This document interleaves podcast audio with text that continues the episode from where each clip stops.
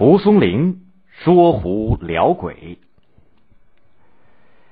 清朝入关以后，笼络汉族读书人的手段之一，就是继承明代科举考试的办法，让他们在新政府里有一扇做官的门。顺治朝开始开科取士，到康熙初年已经开了七八科。明朝科场当中的腐败和黑暗，清代官场都继承下来。许多读书人把一生的精力、智慧都投在了科举考试当中，直到满头白发才博得了一个秀才的资格。有的甚至连秀才都捞不到，至此仍然是个童生，也就是小学生。怨愤之气充满了考场内外。蒲松龄就是这样一位不走运的秀才。他是山东淄川蒲家庄人，就是现在的山东淄博人。十九岁的时候，第一次参加科举考试，中了秀才，很兴奋，以为凭着一肚子的诗文，功名唾手可得。哪知道此后，他不知道进了多少回考棚，直到两鬓飞霜，仍然只是个秀才。他对于科举考试当中的腐败黑暗现象看得很多，心中早就积蓄起一股不平之气。蒲松龄的父母原来本来不算富裕，他独立成家以后，家里就更穷了。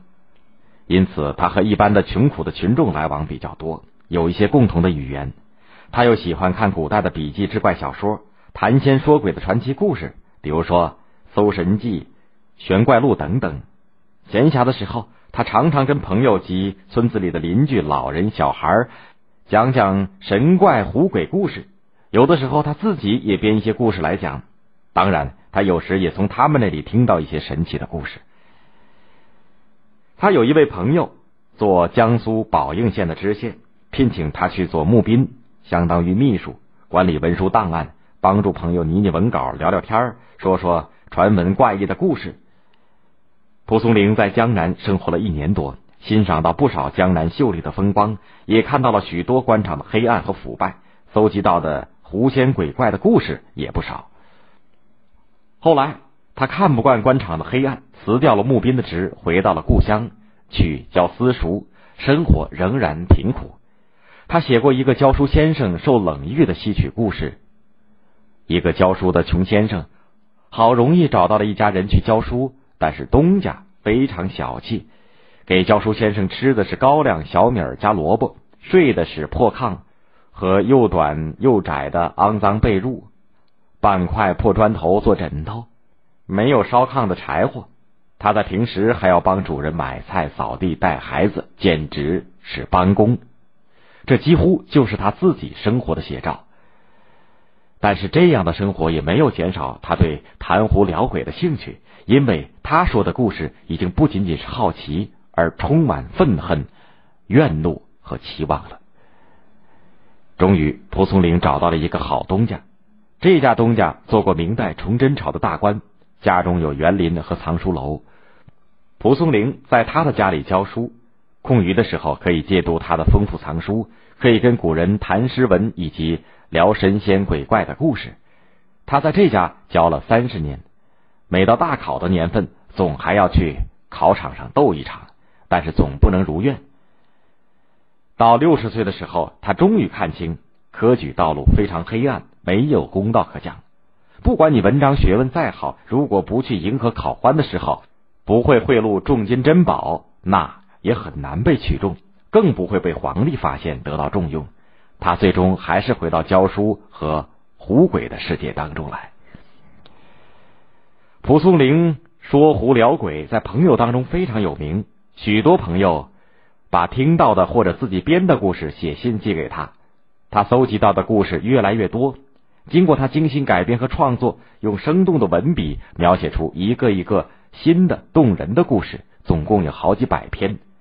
他把它们编成集子，取名《聊斋志异》。聊斋就是指讲故事的地方，志异就是记录奇闻怪事的意思。《聊斋志异》用拟人化的手法，把大量的花妖、狐仙、牛鬼蛇神作为故事的主要人物。利用超现实的力量写正义战胜邪恶，写真情战胜虚伪，写公正战胜贪婪，抨击了社会的黑暗，寄托了自己的理想。书中有一篇，席方平写了这样一个故事：有一个叫席方平的年轻人，他的父亲被姓杨的奸商害死了。他到官府、县里去告官，但是府县官员都收到奸商的贿赂，不接受他的状纸。他气愤的要死，想到大家都说阴间的阎罗王最公正，决定到阎罗殿去告状。可是当他来到阎罗殿的时候，才发现奸商已经先到阎罗殿，上上下下都贿赂好了。小鬼责怪席方平，阎王也不接受他的诉状，甚至用种种酷刑折磨他，逼迫他不要再告状。受尽折磨以后，他决心把阎罗王一起告进去，但是没有地方能够接受他的告状，所有诉状仍然又转到阎罗王的手里。他受到阎罗王加倍的报复，被大锯锯身。阎罗王问他：“你还告不告状？”他倔强的回答说。要告，阎罗王又让两个小鬼私下转化他，说：“给你一千两银子，你可以不再告状了吧？”席方平斩钉截铁的说：“银子不要，冤一定要伸。”席方平悲愤的说：“这被人称赞公正无私的阎罗殿，竟比阳世间的贪官还要黑暗呢。”但是他仍然不屈不挠的要找地方伸冤。阎罗王后来采取把西方平从阴间驱逐的办法，叫小鬼强行押他到阳间去投生为人。西方平大冤未伸，并不甘心，才出生三天就夭折而死，继续到处流浪，找地方伸冤报仇。后来终于被他找到灌口的二郎神，他把姓杨的商人、阎罗王以及一群小鬼全都告了进去，这次总算告准了。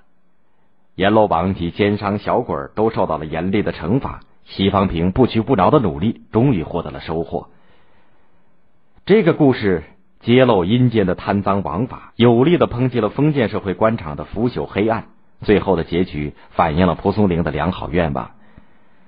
书中还有一个画皮的故事：一个书生大清晨上路，路上遇到一个年轻美貌的女子。说是有钱人家的小妾受不了虐待逃了出来。书生既同情他的遭遇，又贪她的美貌，就带回家里同居。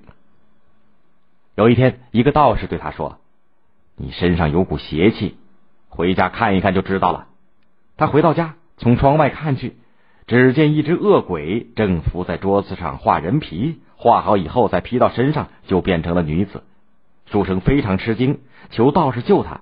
但是道士没有救成他，他被这恶鬼给吃掉了，非常悲惨。世界上并不是真的有狐仙鬼怪，但是这个故事告诉读者，恶人善于伪装，不被他的善良外表迷惑，才会不上当受骗。在中国古代优秀的文化遗产当中，《聊斋志异》是一部著名的文言短篇小说集，在世界文学史上有很高的地位。被译成英、日、法、俄等二十多种文字，流传到很多国家。